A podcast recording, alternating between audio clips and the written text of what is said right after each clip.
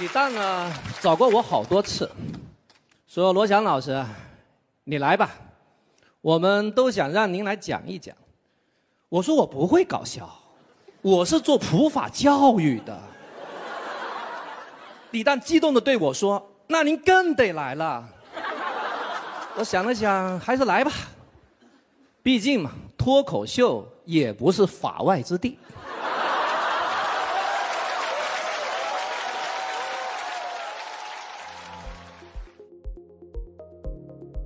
欢迎来到四零四档案馆，在这里，我们一起穿越中国数字高墙。CDT 周报是中国数字时代每周周日发布的原创栏目，分为一周见读、一周关注、一周故事、一周讽刺等几个类别，方便读者了解过去一周中国数字时代重点关注的内容。如果大家希望了解更多本期节目中提到的相关新闻事件或文章，欢迎点击本期节目简介中的链接，在中国数字时代网站阅读更多内容。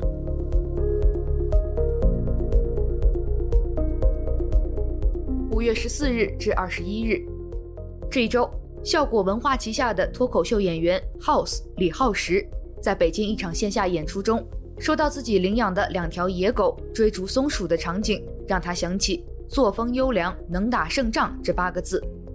这句口号是习近平于二零一三年提出的新形势下强军目标，原话前面还有“听党指挥”四个字。这个段子被指冒犯了解放军。引发舆论风波，在演出过后的几天内，陆续有网民公开检举 House 玩梗辱军，甚至还有人提供了现场录音，以证明其言论不当。我去上海以后就收养收养了两条流浪狗，严格来讲都不是流浪狗，我们是从家附近的一座山上捡回来的两条野狗，我们都不算救助他们。因为他们在山上，那个食物链的地位完全不需要我们的救助，我们只是相当于变形计，可能是体验一下城里的生活。那两个狗，它们确实在山上，它们就是食物链的顶端。我看到他们第一时间，我感觉我不是在看它，我是动物世界的拍摄现场。就两条狗追一个松鼠，像炮弹一样发射了出去。那你平时看到一些狗，你会觉得很萌，心都要被萌化了，你会想到这些词。我看到这两条狗时，内心只闪烁出了八个大字：就作风优良，能打胜仗。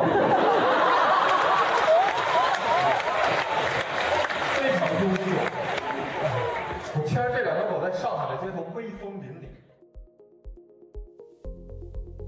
最终，在引发了强烈的舆论震荡之后，House 本人及效果文化相继发布道歉声明，并宣布停止演艺活动。然而，随着党媒和军方纷纷介入事件，发文痛批人民军队不容冒犯，脱口莫脱轨，玩梗需有度，借机上纲上线，大搞文字狱。显然，这起效果风波已经不可能轻松过关了。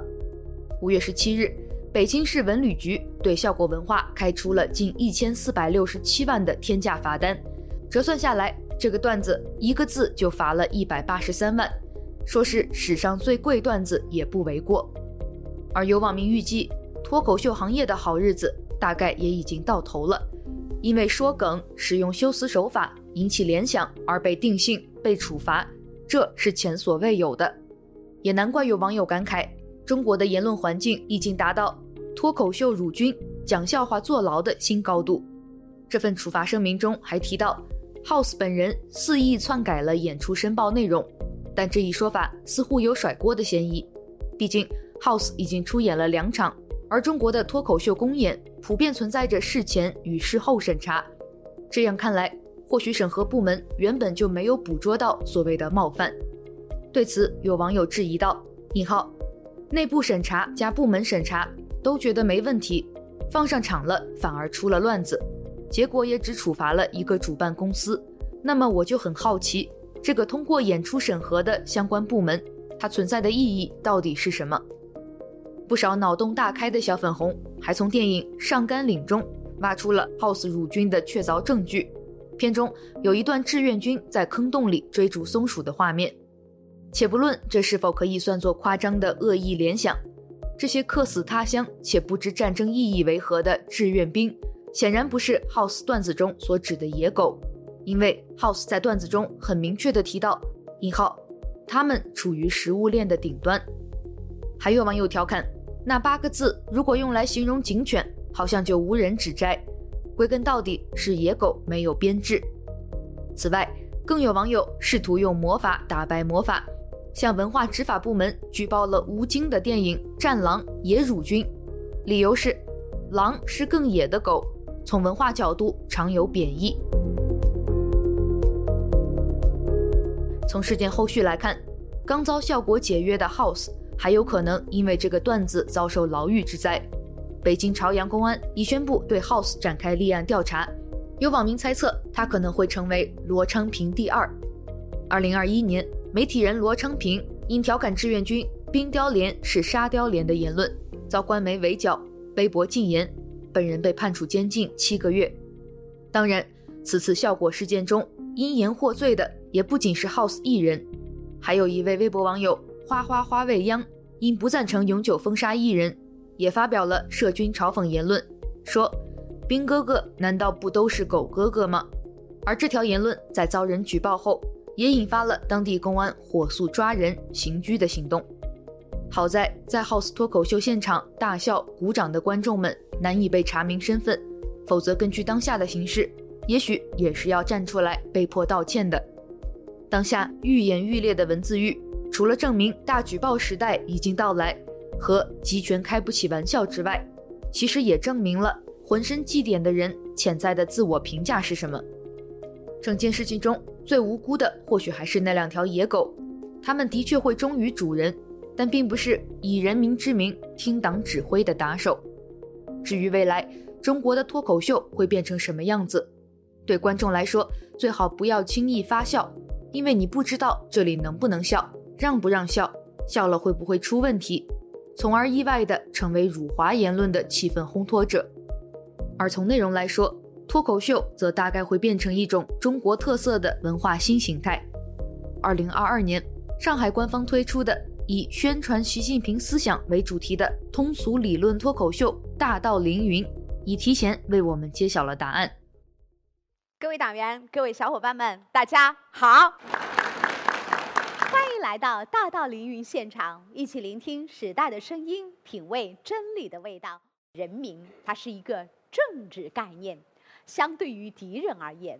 在我们国家，人民是指社会主义的劳动者和建设者，拥护社会主义和祖国统一的爱国者。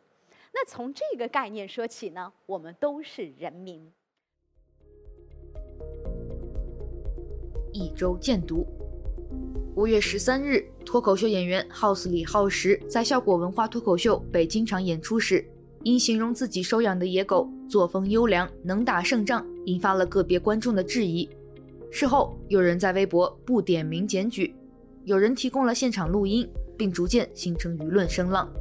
本周关于效果事件，中国数字时代共收录了十七篇相关文章与网民评论，其中五篇已经被四零四。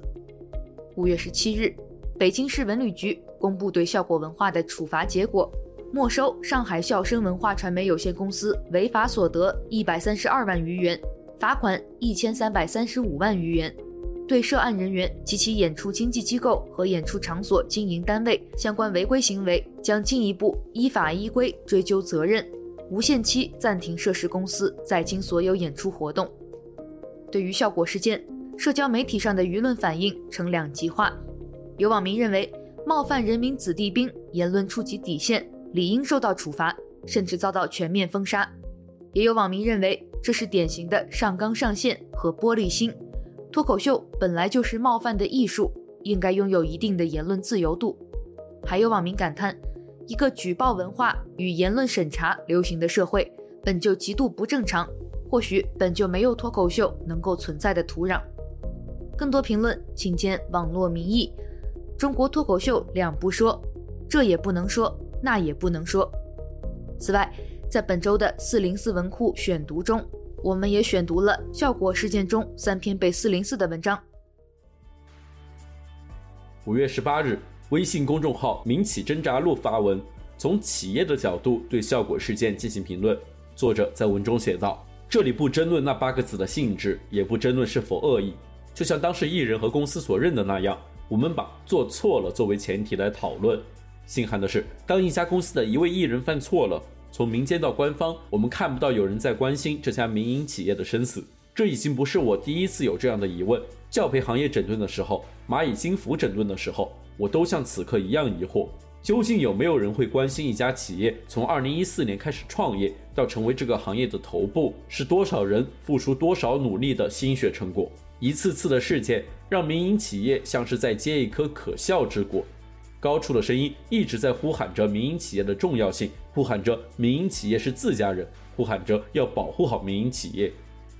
落到地面遇到困难，我们看到的是谁都上去踩上一脚，而没有人会拉他一把。说到底。终究没有人在意一家民营企业的生死。更多内容，请见四零四档案馆第三百四十四期。脚本内容不可涉及领导人、官员、出轨、同性恋、赌博、贫困、疫情等话题。外二篇。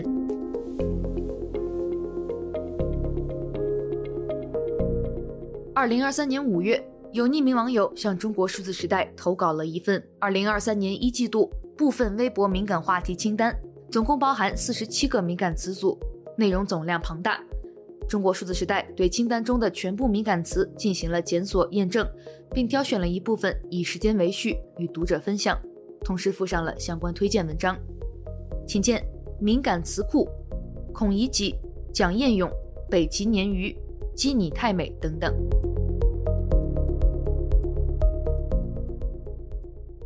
我觉得我以前确实是就是在浑浑噩噩的度日吧，但现在我觉得我老公做的事情很有意义，我也觉得很好，就是反正我觉得我也会觉得自己会有价值，把他救出来，就是这样。CDT 报告会本周关注：一、不明白播客专访编程随想妻子贝女士；二、美国国务院报告，中国有近万人因为信仰宗教而被捕入狱。三 NGOCN 另一种恐惧写在国际不再恐同日，请见本周的 CDT 报告会。不明白播客谁是编程随想外二篇。一周关注。五月十七日是国际不再恐同日，然而在两天前的五月十五日，微信公众号北同文化 All for Queer 发布了停运公告，称。我们非常遗憾地告知大家，因不可抗力，北同文化于今日终止运营。本周，中国数字时代收录了四篇与性少数群体国际不再恐同日相关的文章。五月十六日，微信公众号他的票圈发布文章，至少今天让身边多一点彩虹。文章写道：说实话，每年五幺七的时候，说来说去话题都是那几个，科普五幺七的来源。为什么要为我们自己争取权益？一起反对歧视和污名化。这些话一年一年重复，每一年都没有什么新鲜事，或者说没有其他更新鲜的事情是可以说的了。但是我们身边的环境真的变得更好了吗？社会的歧视变得更少了吗？性少数群体在日常生活中真的可以坦然做自己，而不用承受异样的眼光了吗？就在五幺七的前两天。北京同志中心宣布停止运营。北京同志中心已经存在十五年了，在这十五年里做了不少维护性少数权益、推动性别平等的事情。他们开讲座、做活动，给老师和学生传递性别平等观念，为出柜的家庭提供咨询和支持，甚至是很多艾滋感染者第一时间想到的救命稻草。在北京这么多年，我脑海里一切跟 LGBT 权益相关的事情，都跟北同有关。如果连北同都不允许被存在，那我也实在想不到 LGBT 还能以怎样的面貌存在于大众视野下。其实，在过去，甚至短短几年前，我们的环境都不是这样的。二零一八年四月，为了纪念即将到来的五幺七，也反对新浪微博屏蔽同性恋内容的公告，我买了几千个彩虹勋章，在北京的七九八免费发给路人。那一天。有人带彩虹旗来跟我拥抱，有人用彩虹手链换我的彩虹勋章，有人一口气在衣服上别了十个彩虹勋章，见人就发。我们在现场看到了各种各样的彩虹，就这么坚定地存在于我们身边。第二天，《人民日报》发布了一篇内容，标题是“不一样的烟火一样可以绽放”。这是《人民日报》的所有微博里为数不多出现“同性恋”三个字的时候。最近四年里再也没有出现过一次。前几年，我们还可以看到“五幺七”的话题上热搜，有的媒体甚至还会有一些反歧视的声音。再早几年，我们能看到明星举着“称同志、反歧视”的口号拍照，让更多人了解性少数群体，知道我们不是妖怪。而今年什么都没有了。请见相关文章。下面的一篇关注是一篇已经被四零四的文章，来自微信公众号“官胖本胖”，转移支付越转越穷。文章写道：每次谈到转移支付的问题时，很多欠发达地区的读者会有“别动我奶酪”的护食反应，他们认为这些钱砸到经济欠发达地区，民生水平总是提高了。其实，彼之奶酪，汝之毒药。砸钱是砸不出民生水平提高的，只会造成区域经济发展的结构性扭曲，长期贻害，耽误民生。作者列举了青海省转移支付的相关数据：二零一零年以来，青海的人均可支配收入基本保持每年一千五百元左右的匀速增长，而同一时期，转移支付激增并没有转化为收入增加的明显推动力。作者认为，转移支付对经济欠发达地区居民的收入增长贡献并不明显，相关性很弱。和转移支付同步增长的不是收入，而是地方债务。转移支付大幅增长是2008年后多轮大基建的伴生物，资金主要流向了大小项目工程中。很多转移支付都是指定用途的专项拨款，主打民生项目牌，民生是前菜。项目才是主菜，借着民生搞工程的项目学大行其道，项目越搞越多，越搞越大，就要配杠杆融资，配上杠杆就成了债务包。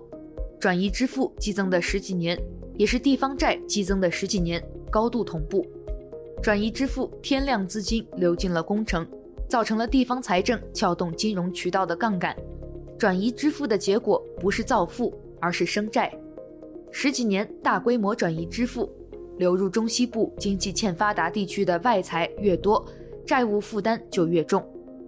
比债务更痛苦、更严重的是大量资金强行注入对经济结构的扭曲，大量资金无效占用社会资源，造成了挤出效应。应该发展农业的地区硬搞旅游，挤掉了农业经济的发展空间，结果旅游没搞成，农地没了，农民怎么办？应该踏踏实实搞劳动密集型产业的，强行大建高端产业园区，挤掉了劳动密集型产业的发展空间，结果产业转移走了，打螺丝的失业了，这些都是资源错配的挤出效应。债务风险的本质就是资源错配，因此转移支付是上半身循环，造成的后果却会危及下半身的民生，公共服务水平下降，产业凋敝，失业风险。都是民生毒药。作者最后写道：“民生不是乱给钱、乱花钱的挡箭牌，转移支付透支经济是双重伤害，是对发达地区竭泽而渔的伤害，对欠发达地区则是债留地方、扭曲经济结构的伤害。如何将转移支付控制在适度规模？转移支付资金如何合理应用，是重要的经济议题。奶酪是他们的。”留给普通人的只有债务和失业。请见四零四文库，转移支付越转越穷。四月二十八日，央视网在 B 站发布视频，丫丫回国为何关注度这么高？视频中是这样说的：作为这样的一个外交大使，他的一生都在传播熊猫文化上面。我们知道他的起点，也知道他的终点。我们面对丫丫，其实是什么呢？就是中国人的那种人文情怀当中一种家国情怀。人们会关心到的是我的根在哪里？回到故土，吃家乡的食物，它就代表着我们所说的这种家国的意蕴和含义。然而，截至发稿为止，这条播放量突破十万的视频评论区却充斥着网友对该事件的嘲讽。其中点赞数最高的评论，针对视频题目“丫丫回国为何关注度这么高”，评论道：“你自己炒作的，你问我。”而根据该网友的更新动态，目前这条评论已被限流，仅限其个人可见。此外，也有网友指责央视应该更加关注国内公共事件，例如内蒙古矿难，而非宏大叙事下的国宝。值得一提的是，相比于对于大熊猫丫丫回国的宣传。目前在 B 站，关于内蒙古矿难的最新消息仅截止于三月二十八日，尚无后续跟进。另外，也有网友指出，央媒对于不同动物的态度有失偏颇。近期在 B 站、微博等平台上，视频博主杰克辣条徐某辉虐猫事件也引发了广泛关注。杰克辣条虐猫此条一度登上热搜，当地文明办亦取消了其护南好人的称号。许多网民都表示，应完善动物保护法，呼吁虐待动物入刑。然而，面对这一舆情，官方媒体却大多陷入了沉默。请见翻车现场，央视热议丫丫回国，网友不买账。一周惊奇，近年来频频发生村干部被杀，甚至全家被灭门案件。仅2023年，短短五个月就已经发生了五起。五月十日十七时许，山东省济南市长清区西里村村支书刘继杰一家三口被杀害，犯罪嫌疑人畏罪自杀。五月一日，山西定襄县洪道镇西社村村长一家三口被杀，犯罪嫌疑人徐某强服刑期满刚刚出狱。四月六日，重庆彭水一村民杀害四人，四名被害者的身份曝光，分别是村组长、组长妻子、组长哥哥以及驻村干部。三月二十一日，福建秀屿镇两死一伤，受害者依然是村长一家。一月十九日，浙江温州平阳县书记、村长等六人死亡。微信公众号十七谈宇对此评论道：“按理说，人们应该谴责杀人凶手，但是网上几乎一边倒同情凶手，有的网友还表示要捐钱给凶手家属。村干部已经成为高危职业了，杀人偿命，天经地义。”但为什么评论大多是向着嫌犯的？目前这篇文章已经被四零四，题目为“多起村干部被灭门案，村干部已成为高危职业”。此外，五月十六日，南方周末发布的关于济南市长清区灭门惨案的报道，疑因孩子间的纠纷，济南村支书一家三口遇害，也已经被删除。请见相关文章。农管自成立以来就受到了不少的争议，但没想到的是，在五月八日，农管的暴力执法却引发了一例惨案。据《齐鲁晚报》报道，五月八日，在福建省南平市延平区芒砀镇宝珠村，芒砀镇政府组织了六十多名城管等执法人员，对卢某友的猪舍进行了拆除。执法人员在离开的路上遭到卢某友的枪击。五月八日，南平市公安局延平分局也发出了悬赏通缉令，悬赏五万元对卢某进行通缉。然而，在这条新闻下，点赞最高的热评纷纷表示干得漂亮，而排名第三的热评写道：“这是为民除害。”甚至有人连“英雄”这样的称呼都用上了。关于这起事件，微信公众号“知他”评论道：“这应该是农管成立以来第一次发生的惨案。”如果他们暴力执法的工作方式不改变，估计以后这样的案例还会不断的增加。为什么没有跟农户协商好就进行强拆呢？非要等人家建好了猪场，猪也养好了再来进行强拆？那你让农户突然之间到哪里去给这些猪安排住宿？这不是明摆着要逼人上梁山吗？微信公众号灰城有思对此评论道：“这些网友与卢贵友素不相识，非亲非故。”可是他们都在异口同声地为他说话，称他是英雄，称他是在为民除害。我想，这只能说明卢贵友做了很多网友想做而无法做到的事情。网友们对他的遭遇也是感同身受的。也正因为这样的感同身受，所以网友们抛去了彼此的成见和立场差异，在媒体的评论区里齐声为他发言，言辞间有敬佩，更有痛恨。至于敬佩者为何，痛恨者为何？我想已经是一目了然。不管是农管还是别的行动，多听听普通人的意见，对普通人们的生存多一点感同身受，多一点柔和，总是不会错的。请见已经被四零四的文章，惨案开始了，福建农管拆猪场被养猪农户杀死，五万悬赏抓捕，以及来自非常有司的文章，在福建南平这事上，网友们久违的一边倒了。本周关于农管，我们还收录了另一篇来自微信公众号“逐步倒”的文章，问农民要秸秆处理费，敢做不敢当。文章评论了近日山东青州被曝收取秸秆处理费，标准为一百元每市亩，缴纳的户发放秸秆处理证，不缴纳的户由执法队伍二十四小时巡逻，无证乱盗的罚款一千元。请见相关文章。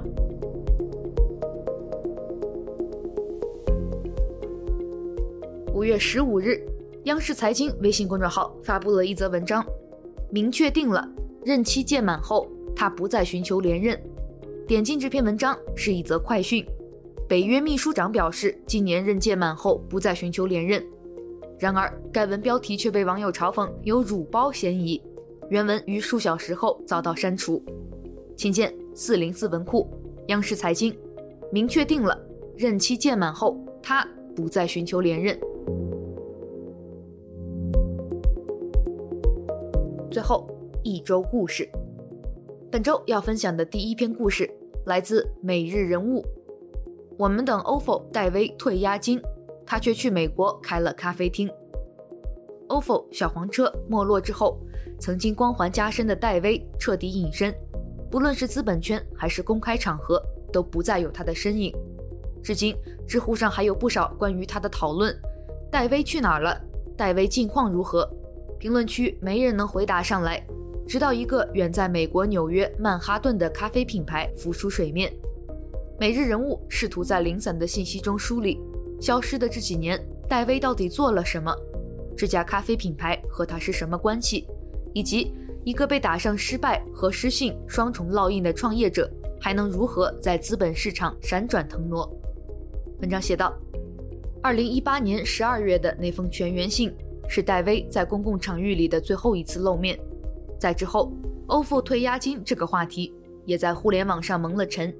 疫情来临，世界换了天地，很多人已经记不清自己到底充了九十九块还是一百九十九块，又是在哪一年申请了退押金。二零二一年，ofo 因为让用户拉好友退押金，引来公众更加愤怒的声讨。今年二月，小黄车彻底无法登录，又上了热搜。直到这时，人们才发现。戴威因为关联企业未履行法定义务，共有三十八条被限制高消费信息。每每这时，大家才能想起早已消失在街头的小黄车和一个叫戴威的年轻人。事实上，从公共视野消失的这几年，戴威没有停止折腾。据彭博社报道，戴威先是在西雅图创办了一家做移动电源租赁的初创公司，然后又在纽约参与创办了咖啡品牌 About Time。请见相关文章。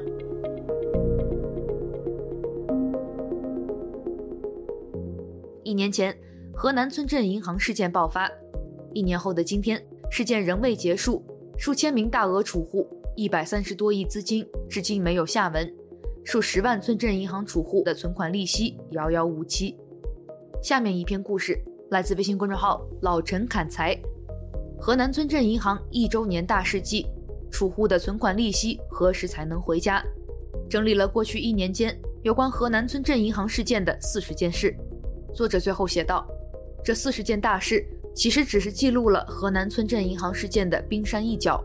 三百六十五个日日夜夜的煎熬，各种劳累奔波，各种滋味，只有储户自己最清楚。尤其是剩下的数千名大额储户。一周年了，仅以此篇。”纪念过去一年的河南村镇银行事件，以及曾经奋斗和正在奋斗的村镇银行储户们，请见相关文章。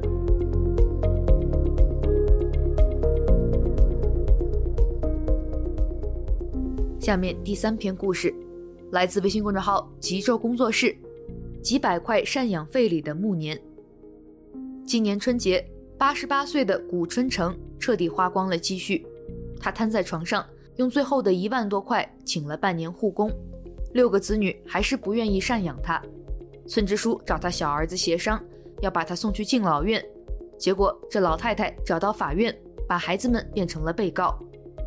农村老人为了赡养费，把所有子女告上法庭。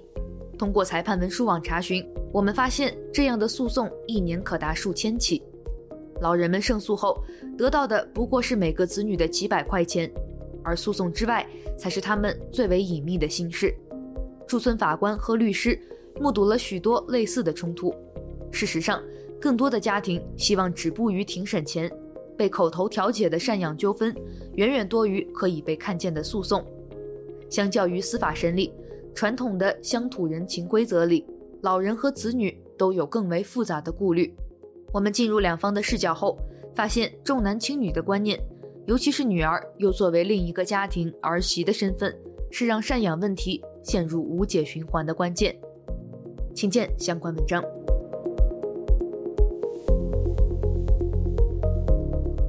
本周我们要分享的最后一篇故事，来自歪脑。润出中国的年轻人，梦想照进现实。润听起来像是一个逃的另外一种说法。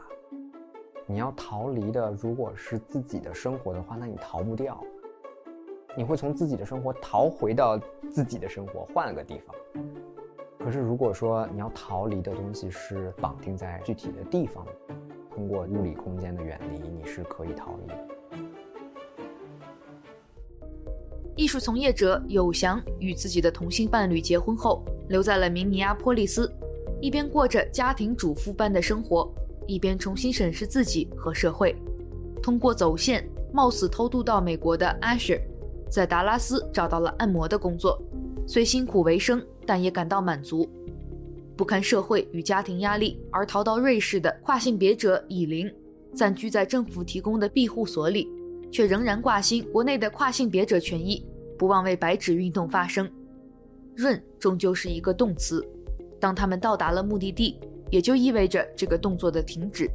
可是润真的是过去式了吗？还是对所有人来说都是现在进行时？请见相关文章。